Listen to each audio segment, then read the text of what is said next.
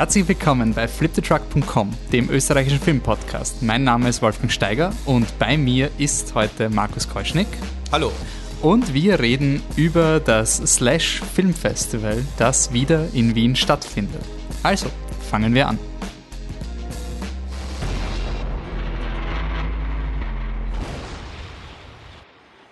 Ja, Markus, äh, es ändert sich viel, es gibt Pandemien, aber eins ändert sich nicht, das Slash findet im September weiterhin statt. ähm, dieses Jahr war ja ein bisschen beruhigter als das letzte Jahr, da war es noch ganz, ganz großes Fragezeichen. Äh, ich ich klopfe trotzdem nochmal auf Holz, aber das Slash Film Festival findet vom 23. September bis 3. Oktober in Wien statt und äh, bietet wieder ein dichtes Programm. Wir starten anscheinend mit ähm, Cannes-prämierten ähm, Fetischierung von Autos und Body Horror und enden mit Leuten, die sich um ein kleines Lämmchen kümmern und dazwischen gibt's auch viele andere Dinge. Ähm, was bietet das Slash äh, dieses Jahr äh, neugierigen Personen, die sich vielleicht nach Wien verirren können und da in die Kinos gehen können? Na, wie jedes Jahr hoffen wir natürlich, äh, dass wir ein äh, Potpourri des Fantastischen anbieten können, das ähm, so gut wie alle äh, Geschmäcker befriedigt und beleidigt. Ähm, das ist so ein grundlegende, eine grundlegende Hoffnung ähm, von uns. Ich weiß, einige Leute fürchten sich vor unserem Namen Slash, fürchten sich auch vor Horrorfilmen. Wir haben heuer, das findet man auf unserer Homepage äh, slashfilmfestival.com, eine eigene Hasenfuß-Kategorie wiederbelebt, die wir schon vor drei mhm. Jahren mal hatten.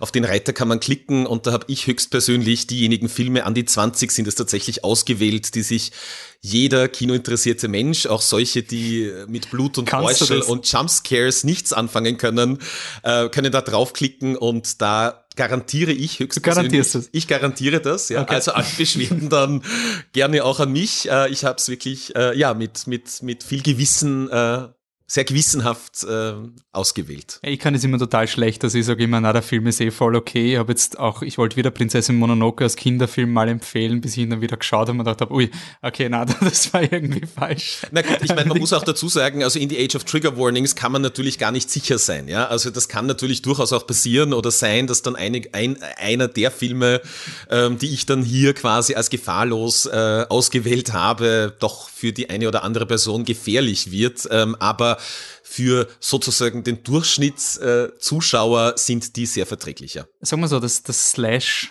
Ihr seid sehr, also das Film, das Slash Film Festival ist sehr äh, community-basierend, das heißt, die braucht man ja eh nicht mehr rekrutieren. Also die, die wissen schon, was sie kriegen, die sind gehypt, die haben ihren Crowdfunding-Pass schon gehabt und sitzen jetzt im Filmcasino mit, mit Schikaneda und ähm, sind alle Locations oder ist ähm Filmcasino, Schikaneder, Metro-Kino und für die Öffnung gastieren wir heuer im Stadtkino, weil das Gartenbaukino eigentlich unser traditioneller Eröffnungsspot äh, noch im Umbau befindlich ist, mhm. haben wir im Stadtkino unser Exil gefunden. Genau, das also, sind die Locations des Festivals. Ja. Und um den Slash-Virus quasi zu verbreiten, was sagt man jetzt diesen Leuten, die eben sagen, eben die genau, sagen wir, die, die sind jetzt Trigger Warning Slash, die hören, ah, Slasher, na, nix für mich was kann man diesen, diesen Leuten anbieten dieses Jahr? Was ist das, wo man sagt, traut sich vielleicht mal, gebt es dem Slasher Chance? Ja, also ich finde, also einerseits natürlich, du hast es äh, eingangs schon äh, sozusagen gesagt, wir sind natürlich ein community-basiertes Event, das eine gewisse Subkultur abbildet, aber sehr erfreulich natürlich für, möchte ich sagen, die gesamte Filmkultur ist, ähm, dass diese Grenzen, die eingezogen werden und die möglicherweise auch Angstvorstellungen von einigen Leuten da draußen befeuern, nach und nach eingerissen werden, sodass ein Genrefilm,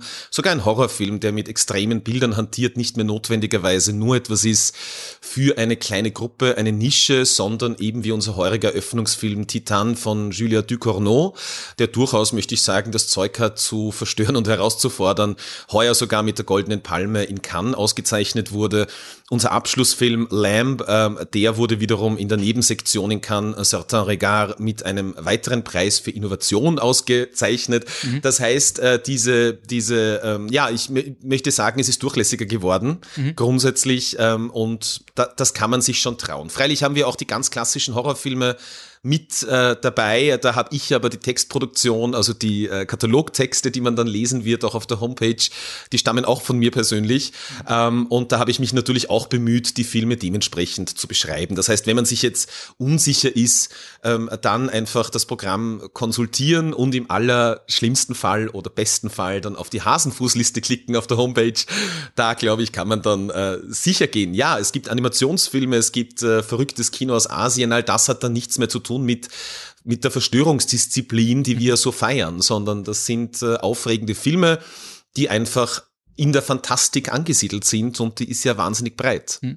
Wie ist es dazu kommen, dass ein Film wie Titan, was macht diesen Film aus, dass er es jetzt wirklich auch ein bisschen diese Glass Ceiling auch ein bisschen durchbrochen hat und quasi so bös gesagt sowohl am Slash als auch bei Cannes gefeiert wird. Das ist ja so ein, fast schon ein Parasite-Effekt, wenn sich zwei unterschiedliche Gruppen, wenn sich die Oscars und Cannes einigen können oder wenn sich Cannes und das Slash einigen können, dann spricht es ja wirklich für ein bisschen mehr als quasi also dass der, der trifft mehrere Quadranten. Was macht diesen Film so aus, dass der so, so abgeht?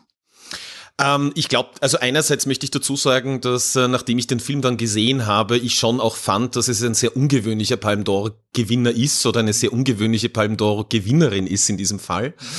Ähm, ein, eine, eine mutige, eine recht furchtlose Entscheidung äh, der Jury ähm, für einen sehr mutigen und furchtlosen Film, der, wie du schon angerissen hast, tatsächlich alle Stückeln spielt. Also der trumpft vor allem in der ersten Hälfte auf äh, mit dem, was durch die Medien ähm, gegeistert ist und sozusagen auch wiederholt wurde. Ähm, da war zu lesen, was auch alles der Wahrheit entspricht. Eine Frau hat Sex mit einem Auto, sie wird von einem Cadillac geschwängert, es ist Body Horror, es gibt viel Gewalt, extrem stilisiert. Das ist alles alles richtig, ja. Mhm. Ähm, gleichzeitig, der Film dauert circa zwei Stunden, äh, zieht die Regisseurin Julie Ducournau eben ab der zweiten Hälfte aller spätestens noch einen ganz anderen Register, nämlich den einer ungehemmten Zärtlichkeit. Ich finde tatsächlich, ähm, dass der Film ein sehr hoffnungsvoller Film auch ist.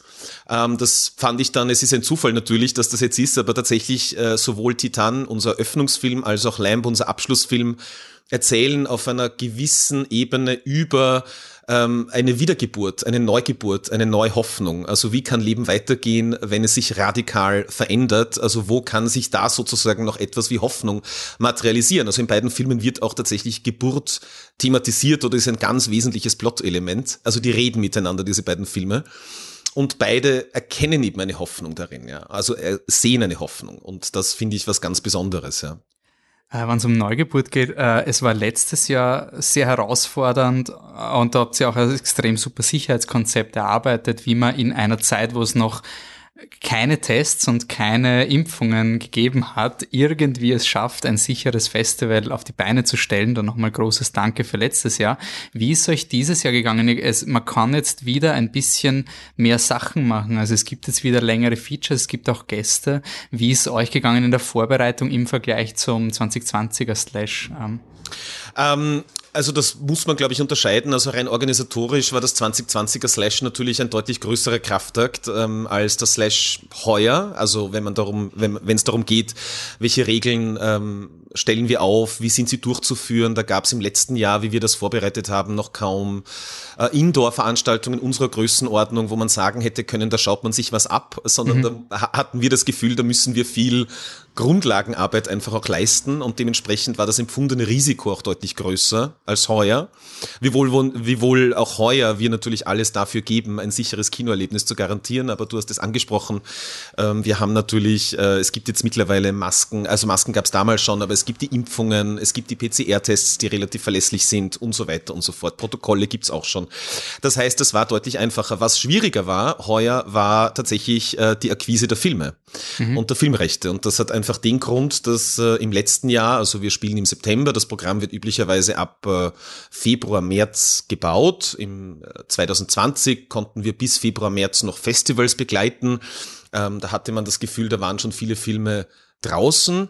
Ähm, heuer war es dann so, als dann mit Mitte Mai, Anfang Juni tatsächlich erst wieder weltweit oder halt zumindest innereuropäisch ähm, die Schranken aufgingen ähm, und die sehr verängstigten ähm, Verleiher der Filme, der, die Produzenten der Filme ganz zaghaft wieder begonnen haben, ihre Waren sozusagen in den Verkehr einzuspeisen. Ja. Äh, erst da war es dann tatsächlich möglich, konkret am Programm zu arbeiten. Und das hat unsere Film Programmierungszeit ähm, ja drastisch um drei Monate tatsächlich verkürzt. Ja. Also okay. das heißt. Also wann, äh, wann wäre das Programm normalerweise gestartet oder wann, wann startet sie und wann endet? Ja, also wir beginnen ganz eindeutig mit Jänner, Februar. Also Rotterdam, äh, Berlin, Berlinale sind so die ersten großen äh, quasi Festivals, die wir, auf die wir fahren, normalerweise physischerweise auch fahren, mhm.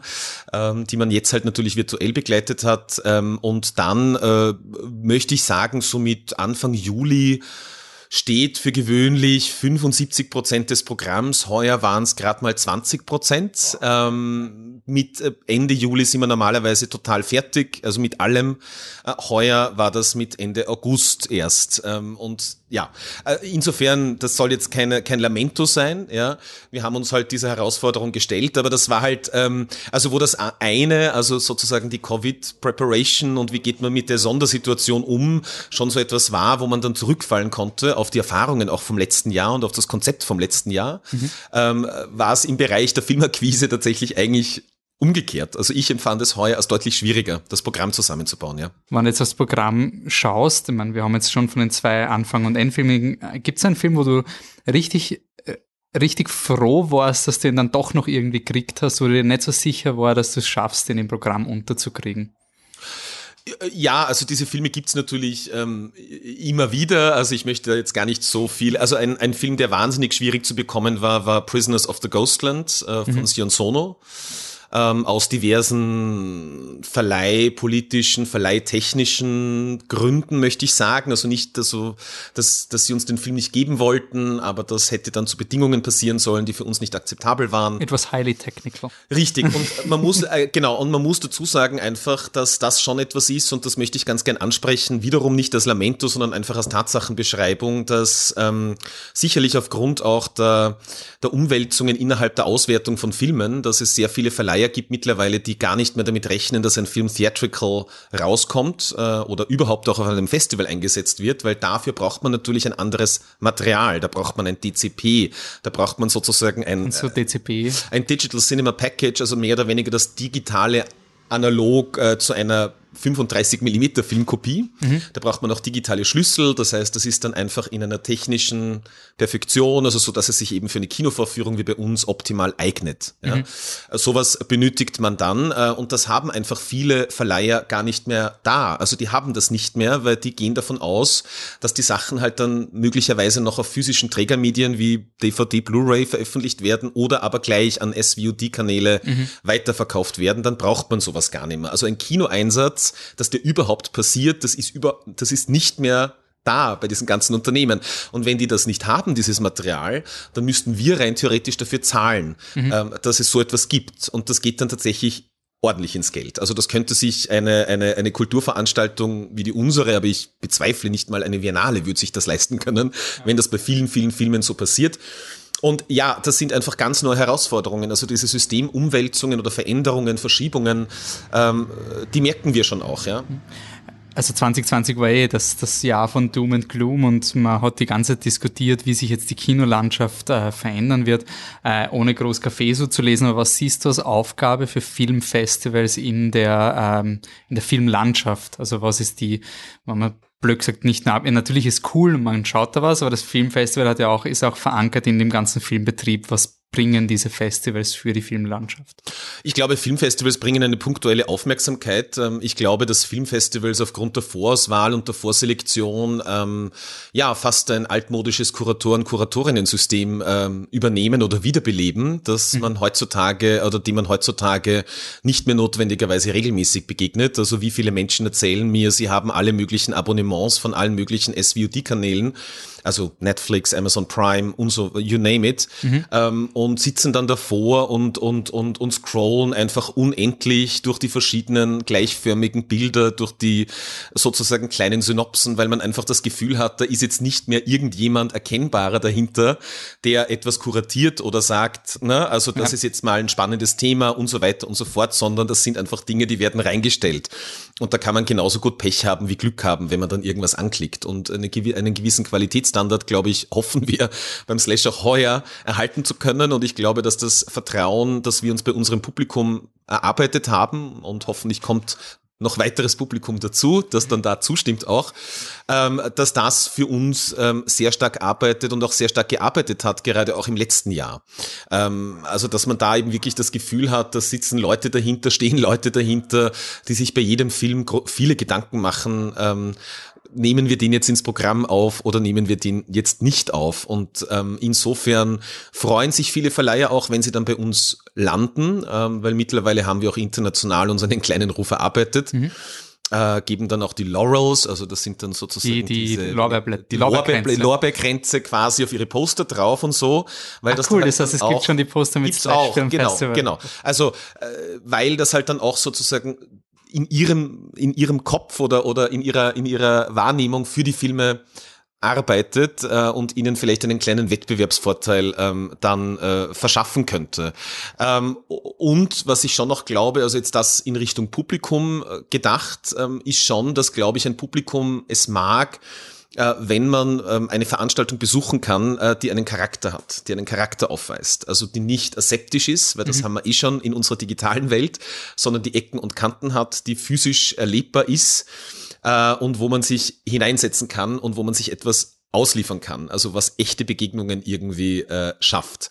Äh, und das, glaube ich, arbeitet sehr stark äh, für Festivals. Also es ist ein schlechtes Wort, ich hasse das Wort Brand oder Branding. Mhm ähm, aber ich glaube schon, dass der Slash für etwas steht. Also mhm. ich glaube, der steht für was. Äh, und es gibt auch Leute, die sagen einfach, ich komme zum Slash und schauen halt dann noch, was für Filme es spielt. Ja. Und das ist natürlich ein super Kompliment. 20 Uhr Filmcasino, schauen wir mal, was An läuft. unsere Arbeit, ja, weil ähm, selbst wenn ich jetzt den einen ausgewählten Film möglicherweise nicht mag, dann wird es aber hoffentlich, also ich knock on wood, kein Film sein, wo man danach sagt, was hat der da überhaupt zu suchen? Das ist ja einfach gar nichts, ja. Sondern mhm. das sind auch zugespitzte Arbeiten, die wir zeigen und die gezeigt werden sollen in unserem Sinn, ja, oder, oder, ja, so wie wir das sehen zu dem Punkt mit punktueller Aufmerksamkeit und auch schon mal Awareness für etwas schaffen. Äh, es gibt ja auch dieses Jahr äh, ein kleines Spotlight auf zwei Filme, die nicht am Slash laufen, aber 2022 in die Kinos kommen werden, die auch österreichische Produktionen sind. Dann soll da vielleicht was dazu sagen. Genau, es sind sogar drei. Also wir, wir haben äh, Werkstattgespräche ähm, sozusagen heuer, halten wir ab. Also das heißt, das sind Talk-Formate, äh, wo wir junge ähm, Filmemacher, Filmemacherinnen eingeladen haben. Es sind alles die Debütfilme interessanterweise, ähm, schon abgedreht, aber noch nicht kinofertig gemacht, ähm, uns einfach einen Eindruck zu vermitteln, von ihrer Arbeit ähm, uns einfach einen Eindruck davon zu ermitteln, ähm, wie sie jetzt die jeweiligen Projekte gemacht haben. Also darunter ist ähm, der Arthouse-Horrorfilm Heimsuchung von Ahmed Abdel Salam.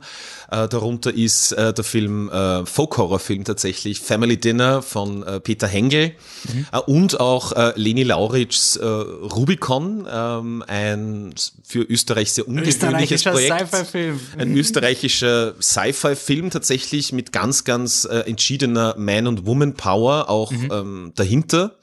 Also viele kreative Köpfe, im Besonderen auch Menschen, die sich mit, ähm, mit digitaler Kunst, also mit Visual Effects Kunst äh, bestens auskennen, mhm. ähm, die da mitgemacht haben. Und genau, das sind einfach Angebote ans breite Publikum natürlich, aber schon noch an die Branche, ähm, da mal zu schauen, äh, was, ähm, was ist da los und was wird 2022 dann sozusagen genremäßig im österreichischen Film passieren. Und da sieht man schon, da wird einiges passieren und das freut uns am Slash natürlich auch ganz besonders.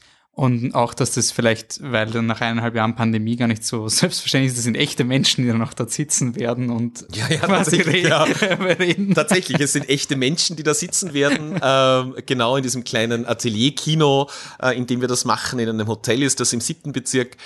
Und ähm, ja, also für uns ist es natürlich wunderbar, weil einerseits wir haben uns immer wieder verstanden und verstehen uns natürlich auch als ein Hub, äh, wenn er angenommen werden sollte für die Filmemacherinnen-Community hier in Österreich, mhm. ähm, dass man sich einerseits die Screenings auch anschaut, wenn man Genre interessiert ist, um zu sehen, was passiert international, dass man sich mit unseren Gästen verknüpft, aber natürlich auch, dass man einfach Working Progress Eindrücke liefert von der eigenen Arbeit. Ähm, einerseits, weil es uns interessiert natürlich, aber andererseits schon auch, wenn man damit möglicherweise schon die ersten Aufmerksamkeitsmusiksteinchen legen kann, weil dann haben die Leute das schon mal, also die Slash-Crowd sozusagen, mhm. einfach schon mal im Kopf, aha, wow, das kommt dann und man kann einen Trailer zeigen, ja, ja. Also diesen Festival-Effekt kann man wahrscheinlich gar nicht so, äh, gar nicht genug bewerten, also nicht überbewerten. Also wenn man zum Beispiel schaut, ist jetzt kein Slash-Film, aber ähm, Nomadland letztes Jahr, der hat keinen Digital Release lange Zeit gekriegt. Man hat einfach immer nur gehört, bis zu deppert, bis zu deppert. Und einen Monat später auf einem anderen Festival. Also es ist quasi dieser Stein, der ins Rollen kommt, den man irgendwie in meinen Augen nicht kriegen kann, wenn du es einfach einfach raushaust überall und dann ist es da und wenn es dann aber nicht in 24 Stunden abgeht, dann, dann ist der Film quasi dead in the waters. Also dieses Aufbauen vom Hype finde ich einfach total wichtig. Richtig, ja, das finde ich schon auch, dass das irgendwie ein eigenes Modell ist, ähm, ein Modell, das es ja seit ganz, ganz langer Zeit schon gibt ähm, und auf dem die Filmindustrie ein Stück weit auch quasi ihre Öffentlichkeitskampagnen aufgebaut hat. Ähm, ich bin immer wieder erschüttert und auch überrascht, aber vorwiegend erschüttert, äh, wie viele Filme von eigentlich arrivierten Leuten, die wir üblicherweise beim Festival gezeigt hätten, ähm, einfach dann eben in diesen äh, SVOD Kanälen äh, sozusagen verschwinden und ich krieg's meistens oder oft nicht mal ja. mit, dass es diese Filme gibt, ja. Also außer ich lese dann den Blog und der weist mich drauf hin und dann komme ich drauf der steht eh schon sozusagen seit zwei Monaten online. Ne? Mhm. Aber es ist auch die, der Sex und die Erotik ist da, äh, also geht, geht damit so ein bisschen verloren. Ne? Also dass man etwas, äh, ja. Hat es was, blöd gesagt, hat es auch mit so einer Verknappung zu tun? Also wenn ich weiß, ich muss den Film jetzt am Slash sehen oder auf der Biennale, also dann, mhm. ansonsten muss ich warten. Also es ist Natürlich, irgendwie so, wenn ich darüber also, reden will, dann. Ich, ähm, wie gesagt, also ich finde es ja grundsätzlich wunderbar, dass man alles immer überall konsumieren kann. Also da ist das Stichwort, glaube ich, schon konsumieren ähm, aber gleichzeitig äh, äh, ja, äh, verliert es damit natürlich auch in gewisser Art und Weise seinen Reiz. Ne? Also das ist schon so, das ist einfach eine ganz andere Kultur. Ja? Ähm, und ich glaube, dass wir in diesem Fall sozusagen in der Organisation eines mehr oder weniger klassischen Filmfestivals äh, schon noch ganz wertvolle Arbeit für die Filme und auch für die Filmemacherinnen dahinter leisten können. Ja. Mhm. Ähm, wir haben jedes Jahr die Frage, was ist der Film, wo, wo du urstolz bist, dass er im Programm ist, aber wo du richtig Angst hast, dass den keiner schauen wird? Oder dass ihn wenige Leute schauen werden. Also welcher, was ist der eine, der, der Wildcard-Film, wo du sagst, der ist jetzt, der geht, das ist kein Titan, wo man jetzt nicht Angst haben muss, dass das Filmcasino leer ist, sondern also bitte gibt's ihm eine Chance quasi. Ja, ich habe so ein bisschen das Gefühl, weil das ähm, kein klassischer Slash-Film ist. Ähm, Wife of a Spy von Kiyoshi Kurosawa. Mhm. Ähm, der letzte Film eben von einem von mir sehr, sehr verehrten und tatsächlich auch international sehr arrivierten Regisseur aus Japan, der im letzten Jahr schon äh, in Venedig einen Preis gewonnen hat. Ich weiß jetzt nicht mehr leider ganz genau, was für einen, aber er hat einen Preis gewonnen. Und äh, da würde ich einfach sagen, das ist jetzt nicht mal ein klassischer Slash-Film, ähm, aber mh, mm, mein Gefühl war, dass es schrecklich ist, dass dieser Film nicht gezeigt wird. Das ist ein Noir, also ein Film Noir. Ähm, und da habe ich einfach das Gefühl, möglicherweise, ähm, ja, ist das so einer, der bei uns ein bisschen untergeht, ja, also weil er halt kein klassischer Genrefilm ist. Mhm. Ähm, es gibt dann noch andere Titel, freilicherweise, wo ich mir denke, hoffentlich, hoffentlich finden da Leute den Weg ins Kino. Mhm, nicht zuletzt bin ich ein bisschen aufgeregt wegen der Folk-Horror-Retrospektive, weil wir heuer zum ersten Mal eine de dementsprechend äh, sozusagen umfassende historische Filmschau auch eingezogen haben ins Programm ähm, mit 14 Langfilmen. Mhm. Ähm, es nimmt einen guten Teil sozusagen unseres Programms auch ähm, sozusagen nicht weg, aber ja, also ein, äh, möchte ich sagen. Und äh, da ist es ein bisschen ein Experiment. Ja. Was ist in dieser Retrospektive? Was habt ihr euch da überlegt? Das ist ähm, Folk-Horror oder folkloristisch unterfütterte Horrorfilme, die sich mehr oder weniger mit Mythen, Sagen, Naturmystik, Paganismus äh, beschäftigen. Mhm. Ähm, der, Be der, Begriff Folk-Horror ist natürlich etwas äh, schwammig, aber ähm, den äh, Zuhörerinnen äh, sagen dann vielleicht Filme wie Ari Asters Midsommar etwas oder auch Robert Eggers The Witch. Mhm. Ähm, das sind so zwei halbwegs rezente Beispiele, beides auch sehr interessante Filme, die Folk-Horror sind. Ja? Mhm. Ähm, und diese Bewegungen im äh, Horrorfilm gab es nicht immer schon, aber zumindest schon gibt es schon seit einem halben Jahrhundert. Ja.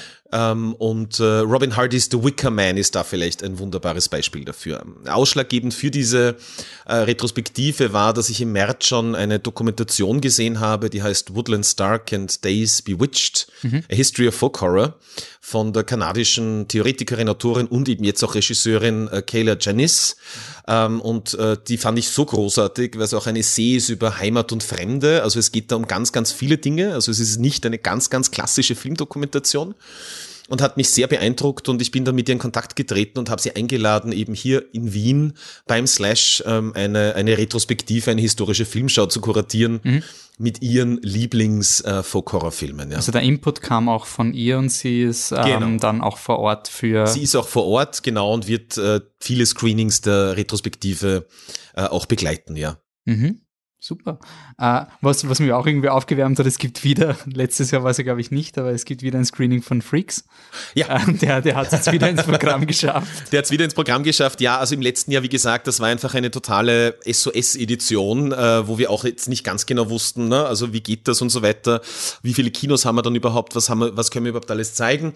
Aber von diesem Jahr an soll natürlich Freaks, unser Talisman-Film, äh, wie immer äh, sozusagen jährlich im Programm sein ein und wir haben ihn heuer auch in einer Double Feature Presentation mit äh, Norbert äh, Pfaffenbichlers äh, österreichischem Avantgarde-Horrorfilm 2551.01, mhm. ähm, der einerseits massiv beeinflusst ist auch von Freaks und halt wie Freaks eigentlich ähm, die Geschichte erzählt von einer von der Außenwelt marginalisierten und bedrohten und unterdrückten äh, Gruppe von, ähm, ich nenne es jetzt im liebevollsten Sinn, Monstern oder eben Freaks. Mhm. Und es gibt auch dieses Jahr wieder so äh, externe, also ein paar äh, mehr externe, auch physische Events. Und man kann auch länger im Kino sein. Es gibt wieder die Nacht der tausend Messer. Ähm, das ist quasi nur die Harten kommen in Garten, oder? Also quasi man. Ja, also ich, äh, na, freilich, ich meine natürlich, äh, für uns ist es ein bisschen so, im letzten Jahr haben wir es ja dann ummodellieren müssen in eine Matinee der 1000 Messer, die ging dann untertags, war halt auch ein Filmmarathon, aber untertags, aber das ursprüngliche Konzept der Nacht der 1000 Messer war halt schon natürlich, es soll einerseits ein bisschen eine Zumutung sein, es soll eine Herausforderung sein, aber es soll natürlich auch ein Fest sein, ja, für den Genrefilm. Das heißt, äh, das beginnt um 23 Uhr und wir zeigen vier der klassischsten Horror- und Horrorkomödien des Programms, äh, von denen wir auch glauben, dass sie Menschen um drei und vier Uhr in der Früh noch bei der Stange halten können. Mhm. Aber das Besondere an so einem ähm, äh, Sonderformat ist natürlich schon, das hat eine eigene Dynamik, das ist ein eigenes Biest. Ja? Also da schlafen natürlich Leute dann ein. Ich kenne das von anderen Festivals äh, unseres Zuschnitts, aus Sitges in Spanien zum Beispiel, mhm. wo ich das selber mehrfach erlebt habe, also mehrfach solche Mitternachtsmarathons mitgemacht habe. Und das ist einfach eine eigene Stimmung. Und wenn man da dann um sechs in der Früh rausgurkt ja, und bekommt dann noch von uns einen exklusiven Limited Edition Ansteckpin, den wirklich den niemand sonst, da, niemand sonst. sonst bekommen wird, okay. äh, dann motiviert das hoffentlich einfach, seinen Kadaver lang genug im Kinosessel sitzen zu haben, ähm, bis man halt dann irgendwann wieder rauskriecht und die Sonne aufgeht. Ja. Und auch da, das soll das Slash schon auch haben und sein. Ne? Also das soll schon auch etwas out of the ordinary sein. Also ein besonderes Erlebnis einfach, ja. Mhm. Ähm, mir ist noch, äh, sind zwei Filme aufgefallen, die auf meiner ähm, Abhackerliste noch äh, zu tun sind. Da habe ich mich total gefreut, dass ich die im Programm vom Slash wiedergefunden habe. Vielleicht kannst du da kurz ein bisschen teasern, weil das waren bei mir eher so Filme, ich habe es gehört, sollen gut sein, Hackerl und nicht mehr darüber nachgelesen, bis es endlich im Kino läuft. Nämlich äh, einerseits Werewolves Within und äh, In the Earth. Das wären die zwei Filme. Also was ja. deshalb kann man sich bei denen Zwei erwarten? sehr, sehr, sehr, sehr verschiedene Filme. Also In the Earth äh, kommt von Ben Wheatley, ähm, einem, einem Wunderwutzi, einem Regisseur aus Großbritannien, der, ich weiß es nicht, ich glaube in den letzten zehn Jahren einen Actionkracher namens Free Fire gedreht hat, dann das äh, sozusagen von Kritikern und vom Publikum sehr verschmähte Remake von Alfred Hitchcocks Rebecca für Netflix. Ja, leider. Ähm, als ja. nächstes Projekt äh, macht er die Fortsetzung zum Megalodon äh, High Thriller The Mag, also Mag 2. Und jetzt zwischendrin hat er gedreht In the Earth, ein für seine Verhältnisse spottbillig äh, gedrehter Folk-Horror-Film, ähm, ein Waldfilm sozusagen, ähm, der ähm, ganz am Beginn des ersten Lockdowns in Großbritannien sozusagen äh, äh, ähm, gedreht wurde. Mhm. Ähm, und die Geschichte tatsächlich erzählt von einem Wissenschaftler, der in ein Waldstück wandert, das äh, besonders fruchtbaren Boden aufweisen soll. Äh, und dort sind auch einige andere Wissenschaftlerinnen äh, verloren gegangen und verlustig gegangen. Und mhm. das ist dann eigentlich auch ein Experiential Cinema im klassischsten Sinn, also auch ein Erfahrungskino. Das hat einen gewissen narrativen Boden, den habe ich gerade erwähnt. Recht viel mehr gibt's da nicht. Und ansonsten ist es dann eine Befeuerung mit, ähm, ja, mit, mit, mit Reizen, ja, in die man sich irgendwie äh, reinfallen lassen können muss oder ansonsten halt ausgeworfen wird und dann wird's nix sein. Aber durchaus ein, ja, sicher eine der außergewöhnlichsten Erfahrungen ähm, des heurigen Festivals und glaube ich auch ein Fest, diesen Film im Kino auf einer Leinwand sehen zu können. Mhm.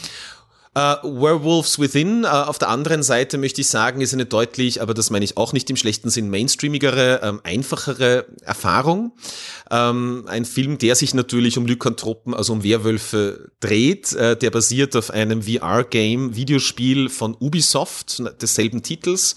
Und vielleicht kennen auch einige Zuhörerinnen da draußen noch das Kartenspiel Werwolf, das man dann gern mal gespielt hat, wenn man irgendwie betrunken auf einer Party herum sitzt. Also es Beziehungsweise, ich glaube, mittlerweile ist schon Among Us Us oder ist das neue? Oder Among Us, genau, das ist das neue. Aber irgendwer eh aus der Gruppe also ist ein Werwolf, ist ein Verräter. Klassisches Pfadfinder. Genau.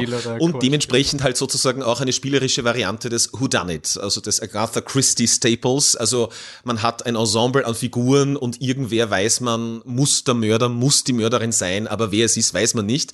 Und das ist auch in diesem Film der Fall mhm. von Josh Ruben. Also das heißt, ähm, da gibt's dann den Blizzard in einer kleinen, verschneiten amerikanischen Stadt. Ähm, da gibt's davor schon äh, ähm, äh, Bevölkerungsschichten, man kann sagen Dems und Raps, also Demokraten und Republikaner. Es geht auch um eine Ölpipeline dort. Die einen sagen um Gottes Willen, die anderen sagen Hurra, mhm. Geld fließt endlich wieder in unser kleines Städtchen.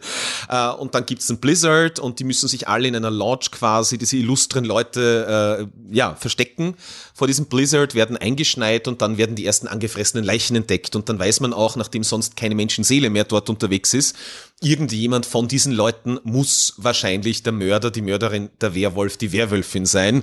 Wer es ist, weiß man nicht. Am Ende wird es natürlich ähm, erklärt. Dazu muss man sagen, das ist jetzt nicht das, was man unter einem klassischen Werwolf-Film versteht. Das ist nicht das Werwolf-Spiel. Nein, nein, nein, nein, genau. ähm, es, ist, es, es gibt einen Werwolf, der kommt dann relativ zum Ende hin vor, aber ansonsten ist es eigentlich, möchte ich sagen, eine Ensemble-Komödie, ja, mhm. eine Krimi-Komödie.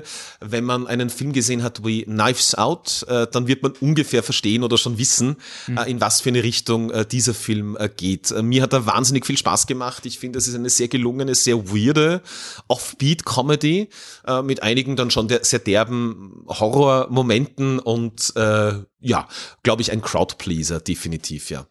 Ja, jetzt, jetzt haben wir schon, könnte man schon fast ein bisschen Angst haben. Wir, wir starten mit Titanen und die sind alle total wichtig. Was ist denn der schundigste Film, den ich am Slash schauen kann? So richtig, jetzt, jetzt muss man wieder ein bisschen was Schundiges her, damit man auch ein bisschen schön am Slash ist, dass man sich ja, also, nicht ganz so ernst nimmt und auch mal solche Sachen spart. Man muss natürlich ein bisschen dazu sagen, das ist, das ist schon, ich glaube, ich sage das fast jedes Jahr, aber es gibt einen gewissen Schundschwund ne, im Genrefilm. Also äh, dadurch, dass das Genre mittlerweile eben nicht mehr nur ein Gossenkind ist, äh, sondern eben auch mit, mit, mit Goldpreisen äh, behäuft wird, ähm, findet man äh, den klassischen B-Film immer seltener. Mhm. Äh, diejenigen, die wir gefunden haben, also wie Superhost, ähm, The Sadness ist auch kein Schundfilm, das ist sicher der gorigste und wildeste und härteste, also rein Körper, wie sagt man da, Körperzerstörungstechnisch der, der, der wüdeste Film okay. äh, des heurigen Programms, äh, The Sadness aus äh, Taiwan. Äh, aber äh, auch den kann man nicht schundig nennen. Ja? Ähm, also von dem her möchte ich da schon nochmal wieder einen Aufruf starten. Äh, wir würden sie mhm. wahnsinnig gerne zeigen und der, der Schundschwund im Genrefilm ähm, grämt mich schon noch ein bisschen, ja. Okay, also es, es wird leichter mit, mit Cannes zusammenzuarbeiten als die richtigen Schundfilme. Ja, es, ja, tatsächlich, ja. Es liegt nicht an uns, ja. Also alle vier Jahre kommt halt ein Trauma-Movie ums Eck. Äh, das feiern wir dann ab, äh, wo es nur und wie es nur geht. Ähm, aber ansonsten, ähm, genau, ist da nicht mehr so wahnsinnig viel übrig, ja. Okay. Oder es landet gleich auf Netflix, das muss man auch sagen. Ja, äh, ich habe mir auch gefragt, es hat, es ist vielleicht ein bisschen eine Tangente, aber es hat bei Netflix so eine ähm, die wurden aufgekauft, die, diese Trilogie ähm, Fear Street. Ja. Ein bisschen mittel.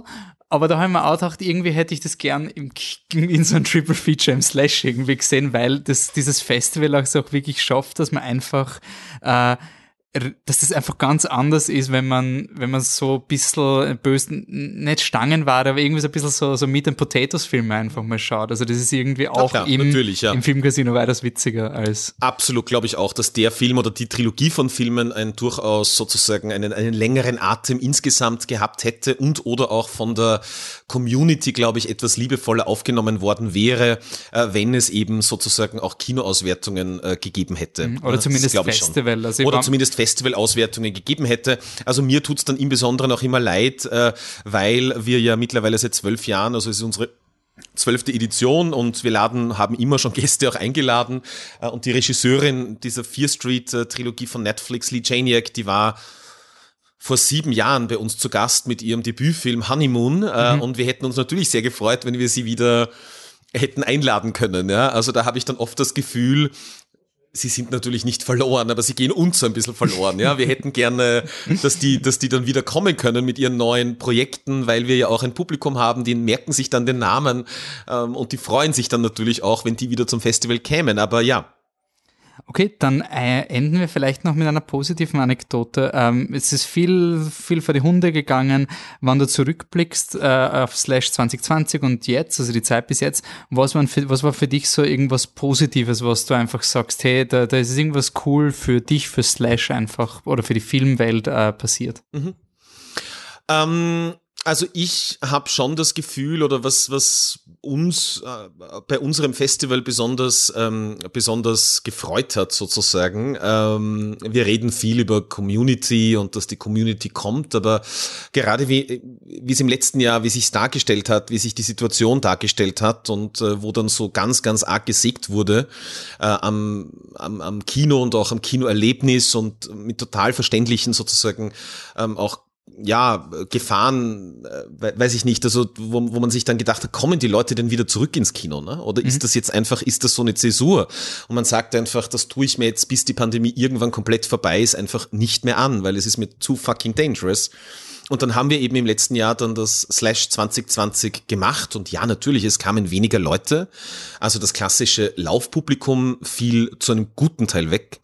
Ähm, aber wir konnten unsere Säle, damals noch mit der Kapazitätsgrenze 50 Prozent, ähm, wunderbar füllen, einfach mit der großen Community, die einfach gekommen ist. Und da kam nicht, die kamen nicht nur, sondern da gab es auch wahnsinnig viel Dankbarkeit. Und jetzt nicht nur wegen der Filmauswahl, über die wird immer gestritten werden und das ist auch gut so. Worst ja. slash ever. ja, sondern einfach, dass, dass es da war. Ne? Und ja. das hat uns dann schon nochmal so eine richtige Infusion gegeben, wo man sich dann, wo man sich dann schon auch gedacht hat, okay, jetzt auch, wenn alles so schwierig ist und noch schwieriger wird, und es war davor schon nicht einfach, ähm, ist das auch für uns einfach ein Auftrag, das weiterzumachen. Ja, mhm. also ganz egal, wie oft man sich jetzt zwischendrin gedacht hat, um, na, also tut man sich das jetzt nur an. Ja, ja, wohin geht die Reise?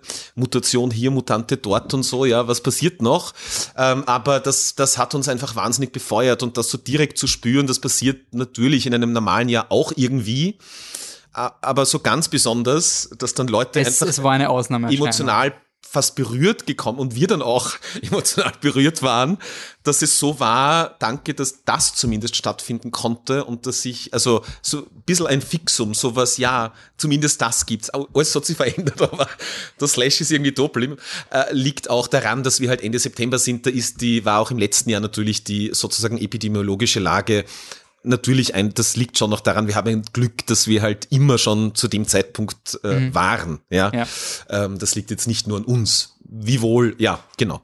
Wusste man auch nicht, aber es war schon bei den ersten Lockdown 2020 war schon so dieses, was bedeutet das für so Community-Events? Also so diese, das, äh, also da muss ich auch wirklich auch Danke sagen. Also es ist wirklich super cool gewesen, dass das passiert ist und dass es auch weiter ist. Ähm, ja, aber danke fürs Kommen eben auch, ne? Das ja. war halt dann das so, ja. Ich hätte auch jeden verstehen können, der dann gesagt hätte oder auch gesagt hat, nein, es tut mir leid, na, I love you und keine Ahnung und vielleicht mache ich beim Crowdfunding mit, aber mir ist das gerade zu heikel. Ja? Und, und, es gibt aber jetzt aber auch wieder diese, diese Stabilisierung, oder? Also man, man beginnt jetzt einfach wieder diese, diese Festivals zu machen. Also es ist, it can only get better after here, right? Can, uh, hopefully, yes. ähm, nein, also ja, natürlich durch die ganzen ne, Maßnahmen, durch die Impfung, die Impf Quote, äh, die jetzt nicht wahnsinnig toll ist in Österreich, ja, aber zumindest ist, ist eine da. Ähm, ja, haben wir natürlich wieder mehr Freiheiten ähm, und, und können das Slash wieder so herrichten, dass es eben äh, dem Festival, was wir vor der Pandemie jährlich ausgerichtet haben, näher kommt oder, mhm. oder fast wieder sozusagen vergleichbar ist mit dem, was wir davor gemacht haben. Ähm, und das, ähm, das freut uns schon sehr, weil, ähm, ja, also so wie im letzten Jahr, na, da, hast, da hast du gar keine Filmgäste, da kann man keine Events machen, du kannst keine Partys mehr machen. Also ganz logisch, es bleiben die Filme übrig und das ist wunderbar, das ist natürlich unser Hauptding, ähm, aber wir leben ja auch von was anderem, ja, und man will das ja dann auch ein bisschen feiern. Mhm. Dass das dann heuer unter strengen Sicherheitsauflagen wohl, aber trotzdem möglich ist, äh, dafür sind wir definitiv sehr dankbar, ja. Mhm. Na super, also zur Wiederholung, 23. September bis 3. Oktober. Slash Filmfestival ist äh, überall unter dem Handle Slash Filmfestival, Slash Filmfestival äh, zu finden. Wir sind vor Ort, wir freuen uns auf die nächste Ausgabe und ähm, man sieht sich dann in einem der Kinos, äh, nur zur Wiederholung nochmal das Filmcasino, äh, Metro-Kino, Schikaneda. So ist es, genau und dann nächstes Jahr wieder im Gartenbaukino, wenn die Baustelle ja. erledigt ist. Danke fürs Interview wieder. Ja, vielen Dank für die Einladung. bis zum nächsten Mal. Ciao. Ciao.